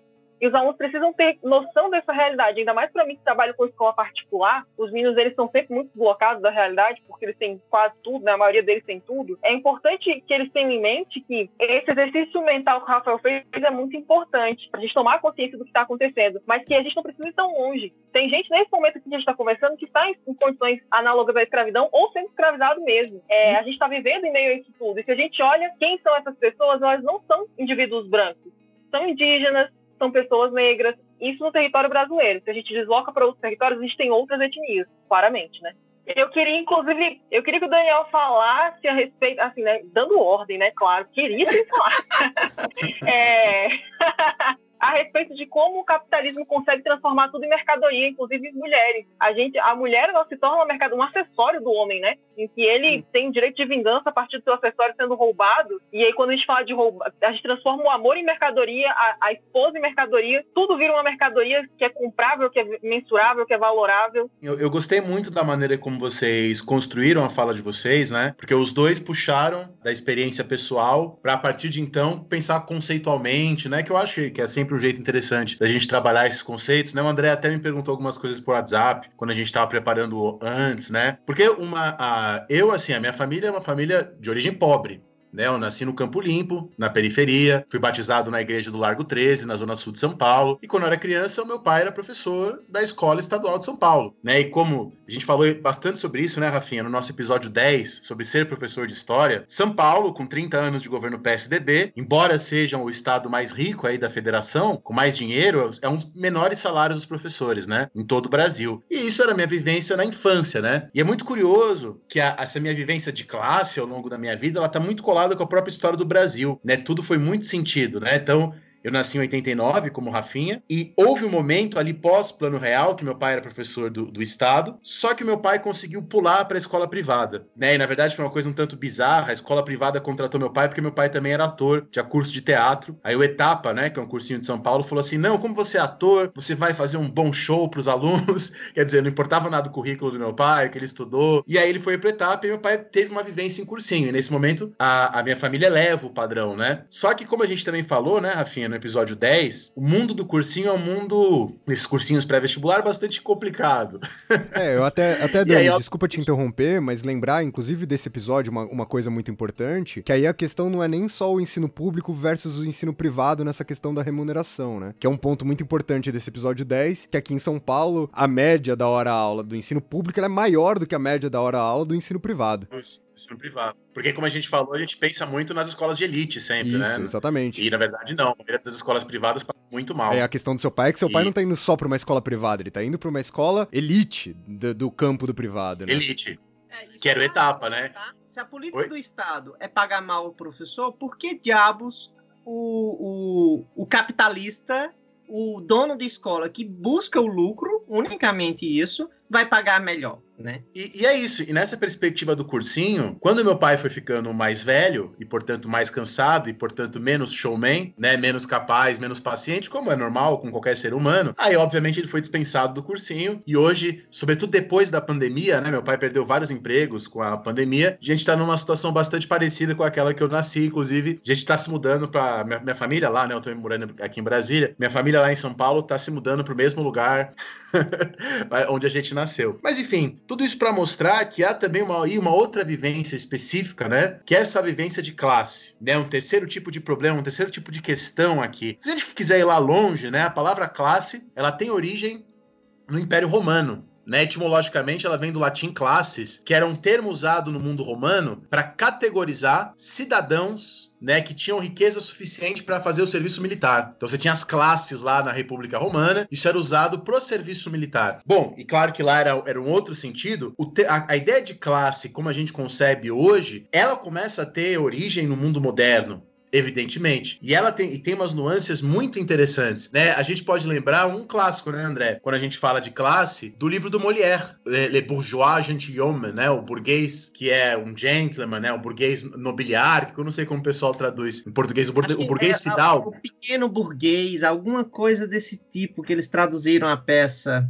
É... é... uma peça muito legal, né? Porque você tem uma figura lá, que é o Monsieur Jourdain, que era um patético que tentava subir na escala social, tentava subir, nessa, tentava se tornar um nobre, mas os nobres, né, viam ele como um cara inferior, né, esse tipo de coisa. O burguês fidalgo, o burguês que queria se enobrecer, né? A própria palavra burguesia, se a gente pegar, no mundo europeu, assim, na Idade Média, começo da chamada época moderna, burguês era quem vive na cidade, quem goza os privilégios e direitos de viver na cidade, né? Então, nessa acepção medieval, a palavra burguês, nós seríamos burgueses, por sermos professores, né? Morarmos na cidade, termos direito como cidadão. Na França, André, até o século XVIII, se você viver em Paris durante um ano e um dia e você não fosse criado, não morasse em casa alugada e pagasse impostos, você era considerado um burguês. Né? Por isso que quando a gente dá aula de Revolução Francesa, a gente fala burguesia na Revolução Francesa, não é burguesia como a gente entende hoje. Na Revolução Francesa, burguês eram aquelas pessoas que não precisavam fazer trabalhos manuais, mas também não tinham privilégios. E daí que professores, médicos, advogados, comerciantes eram vistos pelas pessoas da época, aos olhos das pessoas da época, como burguês. Bom, esse passeio histórico é só para dizer, como a gente disse também no caso de gênero e de raça, que não existe uma essência, não há uma coisa dada. Tá? Para eu me sentir como um burguês, para eu me sentir como um proletário, há uma construção histórica específica, né, em cima disso. Há essas coisas são construídas em relação. Se a gente pensar na sociologia, o Weber tem aquela classificação da sociedade de clastas, da sociedade de ordens e da sociedade de classes, né? Pra gente falar de uma maneira rápida, para não me alongar muito, numa sociedade de classes, de, numa sociedade de castas, a sua posição é definida pelo seu nascimento. Numa sociedade de ordens, a sua posição é definida pelo seu status. Não é, o, não é o seu lugar no processo de produção, não é o seu lugar no processo de consumo, é a sua estima, a sua honra, a sua dignidade, de maneira que eu, e aí voltamos à peça do Molière, né? No mundo moderno, na época moderna, eu posso ser mais rico que você, mas ser inferior a você, por não ter os mesmos privilégios, as mesmas honras. E uma sociedade de classes, de acordo com Weber, é aquela sociedade na qual o seu valor social depende aí do seu papel, do seu lugar na produção e no consumo. É, é esse lugar que define o seu lugar numa sociedade de classes. E é claro que para o Weber, Weber, uma sociedade de classes é algo que vem sobretudo no mundo pós, no mundo capitalista né, onde as honras, os privilégios, a maneira moderna não existem mais, ou existem de maneira fragmentada, pulverizada, e a questão de classe é uma questão fundamental. Aí, aí você pode me perguntar, ouvinte, ah, Daniel, e para o Marx? E no marxismo? O que, que significa a ideia de classe? E, na verdade, hoje eu consultei né, o dicionário marxista, famosa, famoso texto, estava dando uma olhada lá, lá inclusive estava na minha sala, lá na UNB, olhando, é, o Marx e o Engels nunca definiram classe de um jeito sistemático. Né? É, embora a ideia de luta de classe seja fundamental para eles, eles nunca definiram isso, assim, pararam para definir isso. Tava lendo também, consultando, pensando no podcast, o dicionário Gramsci, né? O próprio Gramsci, em momentos, fala em classe intelectual, classe política, porém o Gramsci fala em classes fundamentais. Esse é um conceito importante para o Gramsci. Para o Gramsci, as classes fundamentais são a burguesia e o proletariado. Se você pegar o capítulo 3 da miséria da filosofia do Marx, o Marx fala, e aí é exatamente o que aquele estava falando, como as condições econômicas transformam as massas em trabalhadores. E a dominação de capital cria os interesses de classe. Quer dizer, eu me torno proletário quando existe um patrão também. Tá? É uma concepção dialética né, que o Marx deixa bem claro ali no capítulo 3 da Miséria da Filosofia. Na ideologia alemã, o Marx fala algo no mesmo sentido, ao momento da ideologia alemã, que o Marx diz: a classe é um produto da burguesia. Né? Fica parecendo, ao ler a ideologia alemã, que para o Marx, a classe, como para o Weber, é algo que existe a partir do mundo capitalista. Embora outros textos do Marx sugerem coisas diferentes. Lá no volume 3 do Capital, numa passagem bastante famosa, o Marx diz que a relação entre produção e produtores é o segredo mais íntimo de todo edifício social. E a partir disso, há marxistas que enxergam que, apesar da questão das honras, apesar de tudo isso, em toda a história da civilização, entre aspas, a questão da produção e das relações de produção são sempre determinantes, né? São sempre mais importantes, mais determinantes das nossas outras relações do que as outras coisas. Ainda no Capital, naquele capítulo sobre a mais-valia, o Marx diz: a constituição real da sociedade, de maneira alguma, consiste apenas nos trabalhadores e capitalistas. Quer dizer, então Marx entende que há outras coisas também, mas voltando ao Gramsci, haveria aí uma questão de classes fundamentais. Então, a classe tem a ver, numa visão marxista, com o seu lugar na produção, o seu lugar no processo produtivo. Na concepção weberiana, que embora seja um pouco diferente, quando a gente pensa no mundo moderno, ela é mais ou menos próxima do Marx, né? Tem a ver também com consumo e esse tipo de coisa. Você queria comentar, André? Eu queria comentar porque eu me lembrei que, por exemplo, que você, isso lembra muito, por exemplo, a questão do Estado social na colônia, né? Você tinha toda a questão da, da nobreza, da, de, uma, de, uma, de uma ideia de nobreza, de nobiliarquia e tudo mais. E que, portanto, por exemplo, para você entrar, você não poderia ter um ascendente negro, ou um ascendente escravizado, ou um ascendente de judeus, né? Faziam todo, por exemplo, você ter a honraria de ser cavaleiro da Ordem de Cristo, que seria a maior honraria que você podia ter no reino português. E aí você fazia uma, uma investigação, você pagava pagava por uma investigação genealógica, né? O que já começa a colocar que não era todo mundo que podia pagar por essa investigação. E aí acontecia uma coisa muito interessante, que era, se você descobrisse, por exemplo, que sua avó era negra, era uma, foi uma escravizada ou uma descendente de escravos, alguma coisa desse tipo, você podia entrar com um pedido de dispensa do que eles chamam de defeito. Por exemplo, se você tivesse um, um bisavô judeu, e aí, por exemplo, a, a família de Santa Teresa fez isso. Ela, eles, eles pediram a dispensa, e aí o que é, que é essa dispensa? É simplesmente você pagar uma quantia absurda para que a, o defeito daquela pessoa seja ignorado no processo e você possa se tornar nobre. Então, assim, você tem a, a, até tudo, as coisas se interligam nesse ponto, entendeu? É só porque eu me lembrei disso na sua fala. Não, perfeito, André. A gente tem um programa aqui também com a historiadora Lene Valadão, e a Lene trouxe pra gente a, a, a Joan Scott, né, a famosa historiadora feminista norte-americana, e ela justamente para começar a entrar na questão da interseccionalidade, né, fala que esses cortes de raça, de gênero, de classe, são cortes indispensáveis são lentes indispensáveis para você entender o mundo, né? E como vocês colocaram muito bem aí, essas coisas caminham bastante juntas. Qual é o nosso lugar nessa questão da classe? É na minha cabeça de criança, quando eu vi essa ascensão entre aspas da família, depois essa desascensão, essa decadência da família, é aí que você começa na própria experiência prática, né? Como você falou da, da daquele dia que você foi se vestir, como a sua mãe, com as, com as maquiagens lá da sua mãe, como a Keila falou muito bem, nas suas vivências práticas você vai começando a entender essa essas coisas e depois com a teoria você junta, né? Aí a gente pode começar a falar em praxis. E aí, e aí justamente estou falando disso porque a gente entra numa questão fundamental dos marxistas, que é a questão da classe em si e da classe para si, né? Aquilo que até o, alguns marxistas, como Pulantzas, falavam que não era uma questão legítima, que isso não existe exatamente. Mas enfim, de você estar numa classe e de você ter a consciência de que você está nessa classe, que são coisas distintas. É, é, de você estar numa posição e de você ter uma consciência dessa posição. E, quem,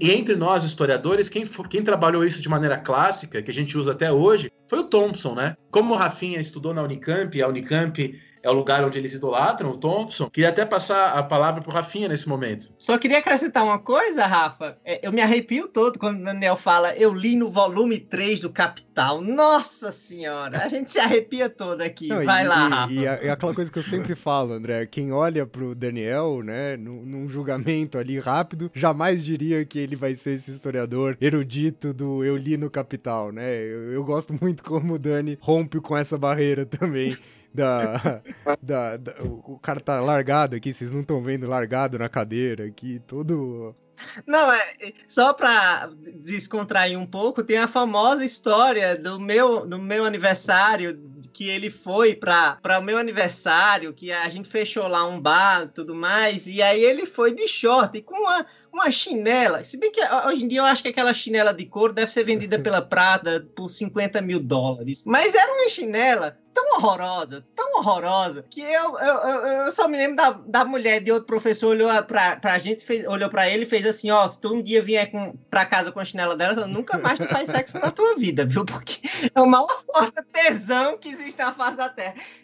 E tanto é que foi muito engraçado, porque a única foto que eu bati nessa, na minha festa foi a foto da chinela do Daniel. Eu costumava, André, quando eu entrava numa sala de aula que eu dividiria a turma com o Daniel antes dele, eu fazia esse aviso aos alunos. Eu falava assim, ó, daqui a pouco vai entrar um professor aqui com as golas da camiseta toda desbeiçada. Ele tem um, um ponto de equilíbrio um pouco mais abaixo do que os homo sapiens deveriam ter normalmente, né? Ele vai falar de uma maneira meio estranha, mas eu queria que vocês soubessem desde já que a, a capacidade intelectual dele é inversamente proporcional à, à aparência que ele vai trazer aqui para a sala de aula de vocês. Mas quanto a isso que o Dani tá falando, né? Eu, como alguém que veio do Unicamp, eu tenho que, às vezes. É, é engraçado, é mais. É é, talvez você tenha uma construção de essência aí, ainda que a gente esteja falando que elas não existam. Mas é engraçado como o Thompson sai de dentro de mim, às vezes sem eu nem pensar nisso antes. E eu tava relendo algumas coisas aqui justamente para que a gente pudesse fazer esse podcast. E aí acho que a grande questão do Thompson, como ele entra aqui nessas condições de classe, de uma forma muito importante, é um processo que ele precisa também ser historicizado a partir do momento em que o Thompson escreve. Eu acho que não tem como a gente falar aqui sobre o que o Thompson pensa como classe sem a gente levar em consideração que a gente tá numa segunda metade do século XX, que a gente tá num, num momento ali de polarização atrelada à Guerra Fria e que a gente gente está no momento principalmente de críticas ao stalinismo. E aí o Thompson rompe com o Partido Comunista nesse momento, e ele vai se colocar contra a ortodoxia marxista, principalmente contra o Althusser, né? Eu acho que muito mais do que dialogando com Marx, o Thompson está dialogando com marxistas, né? Tá dialogando com o Althusser mais precisamente. E eu acho que a grande questão do Thompson é que, diferentemente do que o Dani estava trazendo, ele traz um conceito de classe. Justamente porque ele vai diferenciar, ele vai separar essas duas questões, que é a classe e a luta de classes. É essa é a primeira coisa importante que o Thompson faz, que é criar essa distinção entre essas duas coisas. E aí eu vou trazer no primeiro volume da formação da classe operária inglesa, o Thompson diz assim: por classe entenda um fenômeno histórico que unifica uma série de acontecimentos díspares e aparentemente desconectados, tanto da matéria-prima, da experiência, como na consciência. Ressalto que é um fenômeno histórico. E aí eu acho que essa definição de classe do Thompson é muito importante em tudo isso que a gente está trazendo aqui, porque basicamente o que o Thompson vai trazer é que a ação da classe, né, a luta de classes, ela pode acontecer antes da consciência. E aí ele tá trabalhando em cima dessa questão, principalmente porque ele tá pensando agora numa experiência que vai para além do trabalho, que vai para além daquelas relações que a gente está acostumado, né, dentro desse marxismo mais ortodoxo, de classe como algo muito ligado ao trabalho e também distante das relações weberianas, como o Dani também já apresentou aqui, que a gente não tá mais pensando também numa classe a partir da estrutura econômica, não tá mais pensando na classe a partir do mercado de trabalho. Então é distanciar a classe do do trabalho em si e distanciar a classe do mercado de trabalho, distanciar a classe das estruturas de trabalho. E eu acho que esse é um ponto importante, inclusive, para uma série de coisas que a gente já discutiu, porque quando, e aí, obviamente, né, de novo a importância de historicizar, mas quando se pensa em classe a partir de um viés marxista do século XIX, quando a gente pensa na teoria do valor do trabalho, principalmente, a gente está excluindo, por exemplo, o trabalho doméstico. Né, o trabalho doméstico ele não estaria inserido dentro dessa primeira premissa do que a gente está discutindo de classe relacionado ao valor de trabalho. E aí a gente vem trazer a questão do gênero, a gente vem trazer a, a questão das mulheres. Por isso que a, abordagem thompsoniana de pensar a experiência como um todo, não só atrelado ao trabalho e não só atrelado ao mercado de trabalho, eu acho que ela é tão importante nessa nossa expectativa aqui de tentar construir uma interseccionalidade em relação a esses aspectos. Acho, é, acho que é isso mesmo, Rafa. E aí, é, e quando a gente fala em interseccionalidade, que no final das contas é o grande, a, o grande temática desse podcast, é, a, a, Carla Cotirene, que tem um livro só sobre interseccionalidade da coleção Femininas Polares, que deve ser lido por todos, ela fala que, que, a interseccionalidade é quase como fosse uma sensibilidade, de você perceber que para que você pense as estruturas sociais e até mesmo para que você busque soluções para ela, você tem que pensar nesses três elementos de forma conjunta e que em nenhum momento um se sobressai o outro, porque eu até brinco com a, a eu brinquei com a, falei com a Keila que eu não gosto da, da Olimpíada dos oprimidos, porque fulaninho é mais oprimido, são opressões diferentes que atingem de formas diferentes e que doem de formas diferentes. Eu não estou dizendo em nenhum momento desmerecer a dor de ninguém, mas cada um tem a sua a sua dor em relação a isso. E é importante dizer que é um conceito que vem do movimento feminista negro. É, uma, é quando, na, no século XIX, o movimento feminista tá lá, as sufragetes, lutando por direito a voto, tá, tá, tá, tá, tá, tá, tá, tá, tá, e as mulheres negras percebem que aquilo ali é muito para a mulher branca que, que quer trabalhar, mas quem é que vai cuidar dos filhos? A mulher negra. A mulher negra vai cuidar dos filhos da mulher branca. Então, para a mulher branca se emancipar, a mulher negra tem que, digamos, se desemancipar. Ela tem que é, se prender àquelas pessoas, à casa, ao lar, à criação, à família e tudo mais. Então, é nesse contexto que surge a ideia de interseccionalidade, porque elas começam a perceber dentro do movimento feminista que elas não se incluem, que elas não são abarcadas, que é preciso pensar a questão de que elas são mulheres negras e não somente mulheres, entendeu? Ah, e aí é que começa. Tanto é que o livro da Angela Davis é Mulheres, Raça e Classe. Acho que hoje em dia, se ela fosse. É, ela escreveu, acho que em 80 ou 70, o livro. Se ela fosse escrever nos dias atuais, eu não tenho a menor dúvida que ela teria colocado gênero, raça e classe como título do livro dela. E ela conta essa história de como surge essa interseccionalidade, né? É quase, é, é quase como se fosse uma sensibilidade que você tem ao abarcar qualquer tema que você pode colocar em termos históricos. Você tem que pensar essas três questões. Nesse sentido, né? André, desculpa te interromper,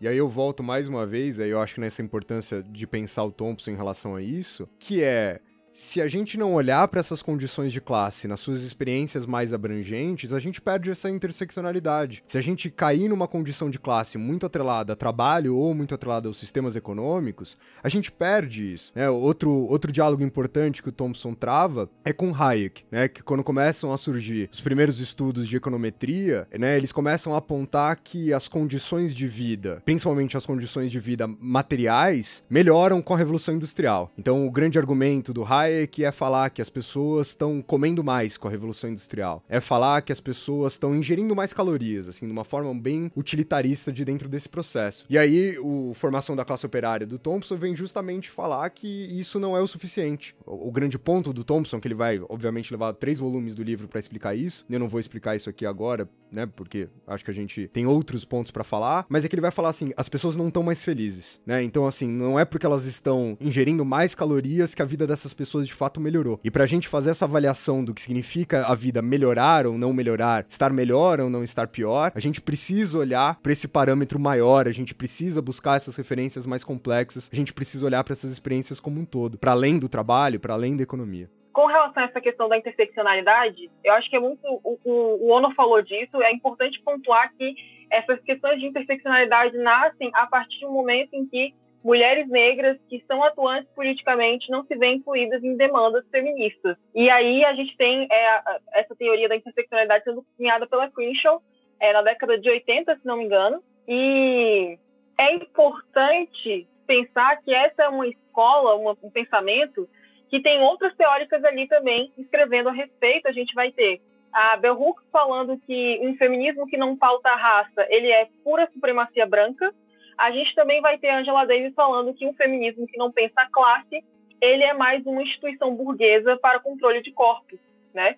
Então, essa, esses pensamentos, eles vão nascer em um momento específico, né? Eles não são frutos do nada. E quando a gente debate as questões de Olimpíada de opressão ou de pirâmide social de opressão, que pelo menos no Twitter geralmente rola nessas concepções de pirâmide, né? É, que eles vão lá e colocam alguém no topo e alguém na base. Geralmente quem está na base são mulheres negras, né? Pelas construções. Essas pirâmides consideram que a gente não vive uma democracia racial, consideram que a gente não vive o mito das três raças, é, consideram, na verdade, que existem três raças, às vezes só existem duas nas, nas concepções das pessoas, né? Que é brancos e negros e acabou. Como não existem, não existem indígenas no Brasil, não existem outros povos que migraram para cá, e a colocação desses povos na sociedade, isso também não vai considerar o quanto essa, essas pessoas têm poder aquisitivo para transformar os outros em mercadorias, né? É transformar os outros em subordinados a eles. Essas análises, então, quando a gente fala de Olimpíada de opressão, a gente tem duas coisas para pontuar. Elas esvaziam todos os conceitos ao mesmo tempo. Elas conseguem esvaziar os conceitos de raça, de classe, de gênero, de, de etaridade, é, de deslocamentos temporais, porque eu acho que essa questão da etaridade é muito importante também de falar de, de da idade das pessoas, porque as pessoas, mais, quanto mais velhas elas vão ficando, elas vão sofrendo com esse deslocamento temporal. Elas sempre dizem, ah, no meu tempo, como se o tempo dela fosse sempre o passado e ela não vivesse o presente e aí ela se perde uma série de debates, porque esses debates são sempre uma linguagem nova, consegue esvaziar ao mesmo tempo todos os conceitos, mas também a gente tem sempre o medo de se descobrir opressor. Eu acho que esse é, é uma coisa importante a se dizer com relação às pirâmides etárias, desculpa, essas pirâmides de opressão e de Olimpíadas de opressão. Quando a gente olha para esses conceitos esvaziados e esses debates muito acalorados, a gente tem medo de se descobrir parte do problema também. A gente tem medo de se responsabilizar por esses problemas. É, e essa responsabilização ela vem também carregada de um ressentimento, porque o debate não está sendo da maneira que deveria ter sido feito, porque os conceitos estão esvaziados, e você está recebendo uma série de acusações, e aí você se põe sempre na defensiva, e essa defensiva não te leva a lugar nenhum, não te leva a avançar em nenhum debate, mas você também você percebeu que você é parte do problema, mas você não quer trabalhar com aquilo porque você foi acusado de alguma coisa, né? Então, a questão da interseccionalidade, ela é de enxergar a humanidade em existências que nem sempre foram padrão, que não são padrão, na verdade, né? Que é a existência do trabalhador que está sempre sendo explorado, a existência da mulher negra, que da mulher, no caso da interseccionalidade pensada pela Queen, ou da mulher negra, né? É, porque aqui a gente também tem que falar de outros povos, outras etnias, etc. Mas essa mulher negra que não está sendo abarcada pelas teorias de gênero, né, e de outras opressões que precisam estar inclusas aí nessa interseccionalidade, que ela é para pensar um ser humano completo e não fragmentado. Eu, mulher negra, não posso deixar de ser negra para sofrer só machismo. Eu, mulher negra, não posso deixar de ser negra, deixar de ser mulher só para sofrer racismo. Agora, eu, mulher, com condição financeira confortável, eu consigo perceber que existem pessoas que também são negras, que também são mulheres ou que são LGBTQIA, que são portadores de deficiência, que sofrem uma série de desprivilégios relacionados à concentração de renda da minha família, de outras famílias que são classe média e ele não, né? Não que a minha família seja ultracapitalista que controla o mercado, de forma alguma, mas se alguns têm mais é porque outros têm menos. E a gente precisa pensar a respeito disso. Keila, você definiu muito bem. É um debate que não leva a lugar nenhum. Esvazia os conceitos. Porque eu, eu sempre penso, a, a gente indo para um NB, o Daniel deve ter visto, tem um pessoal morando, é, que são catadores de, de materiais reciclados é, que moram em barracos e tudo mais. E eu sempre passo e olho e eu fico pensando, assim, é, e aí eu me lembro da é, acho que é o Gambino no, numa série que ele coloca assim, o, o rico, o pobre não tem como investir porque ele está muito mais preocupado e, e, ele não pode investir dinheiro porque ele está muito mais preocupado na fome, a fome dele é de hoje, não é, é de amanhã, Atlanta, né? né? É, exatamente, no Atlanta, né? A, fome, a, minha fome é de hoje, não é da pra daqui a três meses, entendeu? E eu fico pensando como, como você vai pensar em questão de opressão e hierarquizar isso e olhar para aquelas pessoas e dizer que você, que eu, como LGBT, como gay, sofro mais do que aquelas pessoas que estão lá. Sim, do tipo, isso, isso, me, isso me dói um pouco, sabe? Eu acho que é como a, a Keila tá falando, você tem que olhar o ser humano em sua totalidade. E, não, e em hipótese alguma, isso aqui é um discurso de somos todos iguais, não é isso muito pelo contrário, é o oposto. Temos que pensar o ser humano na sua totalidade, significa perceber as suas idiosincrasias. Gente, falei essa palavra. Olha só. Gente, foram 10 anos da minha vida decorando essa palavra para usar num, em algum momento, para eu parecer tão sábio quanto o Daniel Gomes de Carvalho. Então, é pensar, e até, é, a gente a gente teve um debate semana passada, ou semana retrasada, já não sei, todos os dias são iguais, sobre a questão dos PCDs, né? E que é mais uma questão pra gente pensar de interseccionalidade. De o quê? Peraí, peraí, de o quê? De o quê? Eu tentei falar interseccionalidade. Mas aí eu desisti, sabe quando você não consegue? Eu só, o ouvinte entende. É, tipo assim, vamos falar inglês.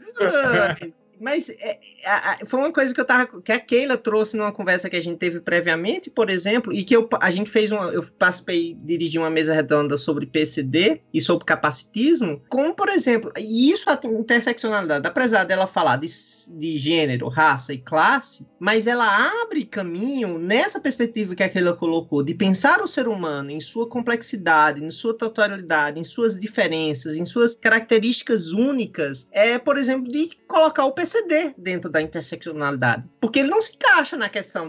Você não vai conseguir desenvolver políticas públicas, por exemplo, para os PCDs, pensando somente em conceitos de classe, raça e gênero certo? Não, não, você não vai conseguir. Você tem que pensar o PCD. Então, por exemplo, talvez seja uma nova categoria que surge dentro da, que deve ser pensada no pensamento interseccional. Acho que perfeito, André. Eu acho que, eu acho que ficou bem claro para quem tá escutando a gente, né? Os, os tantos problemas. E eu acho que a gente acabou trazendo mais problemas do que soluções, o que é sempre positivo, pelo menos, né? A partir da, da, da perspectiva que a gente tem adotado aqui no História Pirata. E eu acho que esses problemas são problemas que a gente precisa estar tá atento a eles o tempo inteiro. Eu acho que esse é o ponto mais importante é. desse processo. Se a gente não se manter atento às diferentes interseccionalidades necessárias, a gente vai ser produtores de história cada vez mais excludentes desses processos. Isso. E só para complementar, Rafa, para já amarrando tudo, é, é a interseccionalidade que vai dizer que nós não partimos do mesmo lugar, e, portanto, essa ideia de meritocracia, de que se você se esforçar, você consegue, não funciona. Não na sociedade que a gente pensa. E eu acho que esse é o grande medo da interseccionalidade, é porque isso, a nossa sociedade bebe dessa meritocracia de uma forma impressionante. É impressionante como isso é. Eu fui pegar um chaveiro porque a chave da UNB não funcionava e a gente parou no sinal e havia uma família com duas crianças que deviam ter dois anos de idade no sinal comendo lixo. E ele olhou e fez assim. É... Era uma família negra. ele fez, ó, tá vendo essas pessoas? Então, são, são, são pobres porque querem. Porque se quisesse, tava trabalhando e ganhando dinheiro. Eu me segurei muito. Eu, eu terminei descascando esse homem até o NB. Eu tive pena dele um pouquinho. Mas assim, é, de eu falar. A primeira coisa que eu olhei disse, eu acho muito terrível você falar isso de duas crianças de dois anos de idade. Que estão vivendo na rua, que nasceram na rua e que provavelmente os pais também nasceram na rua. Então, assim, você falar que ela vai se esforçar como? Em que que você está falando isso? Como? Se você não pensar as pessoas em sua totalidade, nessa interseccionalidade, ah, você vai cair na ideia de que somos todos iguais, de que se todos se esforçarem vão chegar lá e tudo mais eu acho que eu também quero comentar que, em comparação, em paralelo com essa questão da, da meritocracia, a interseccionalidade ela também põe à prova a, a nossa construção cristã de sociedade, né? Quando a gente fala de classe, está sempre atrelado à caridade. E a caridade, ela retroalimenta a pobreza. Essa ideia de que é só você ir lá que você consegue, se esforçando, ela tá pau a pau ali frente a frente com a ideia de que a gente precisa ajudar estes pobres coitados e não a ideia de que a gente precisa criar condições para que essas pessoas deixem de ser vistas como pobres coitados. Porque enquanto existe alguém que tem poder aquisitivo para ajudar o outro, este outro vai, essa pessoa vai sempre ter controle sobre o outro, né? Quando a gente lança olhares interseccionais, a gente e estudos a respeito disso, a gente está pensando em trabalhar uma sociedade que pense a igualdade, a equidade, pelo menos. A igual, igual, eu não gosto do conceito de igualdade, mas que pense a equidade. É a lógica do poderoso chefão, né, Keila? Eu te faço um favor, você se torna dependente para sempre de mim. É, Exatamente. Um prato de comida pela sua alma. Isso. Uhum. Mas, é, mas é, é, é, a nossa sociedade cristã. A piedade é necessária para você se sentir bem consigo mesmo, você se sentir bem com sua riqueza e você poder ser considerado uma, um, uma pessoa de bem. São as famosas pessoas de bem que vão para o paraíso, que merecem ir porque eu ajudei, entendeu? Então, assim, é, é nisso, mas é a ideia que aí é outro podcast da, da, da teoria da, da economia da salvação, né? Que vem do, do período colonial.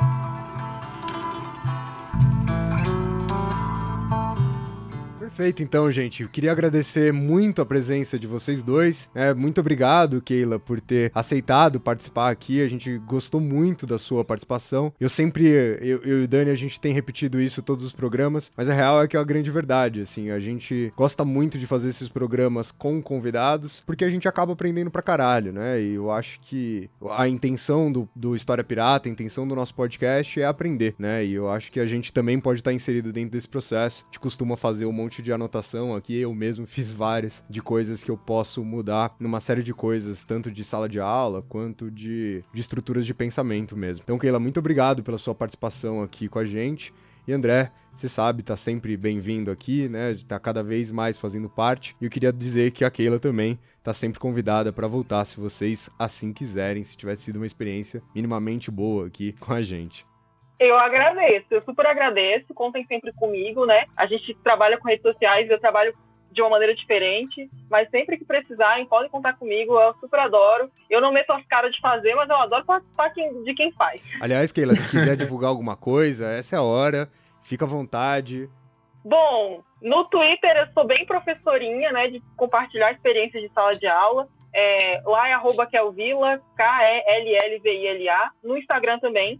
No Instagram já mais papo de política, de sala de aula, de racismo, de sexismo, de tudo ao mesmo tempo mas nas próximas semanas vai guinar e vai ficar mais parecido com o Twitter, que é sobre sala de aula, sobre ensino de história, enfim. Me sigam lá. Eu agradecer novamente a vocês. É, eu queria, é um prazer sempre conversar com vocês dois e ah, especialmente hoje com a Keila, que foi é uma das alunas mais brilhantes que a gente teve egressas do nosso curso de História. Eu tenho muito orgulho de ter a Keila como, como egressa do curso de História da UNB. Acompanhe ela no Instagram e no Twitter, porque vocês vão aprender muito muito mesmo. Ah, é, ela dá cada lapada maravilhosa e eu me sinto extremamente contemplado. Eu não tenho nenhuma. Eu tenho um Instagram, mas meu Instagram é, é foto de cachorro. Então, tipo, não serve pra, pra muita gente, não. Se quiser acompanhar, André ou não, mas é, não serve muito. Mas eu queria agradecer e principalmente parabenizar o Daniel e o Rafa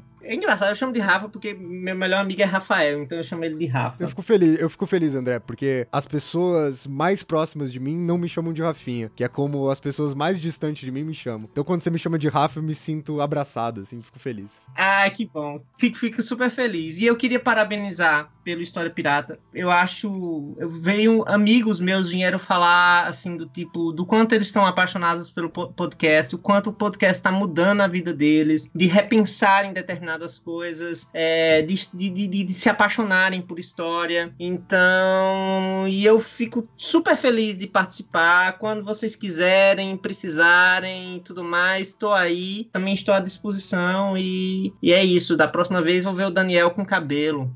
Afinal, né, Rafa? Isso aqui é um navio pirata e em qualquer momento alguém pode tomar o controle dessas coisas.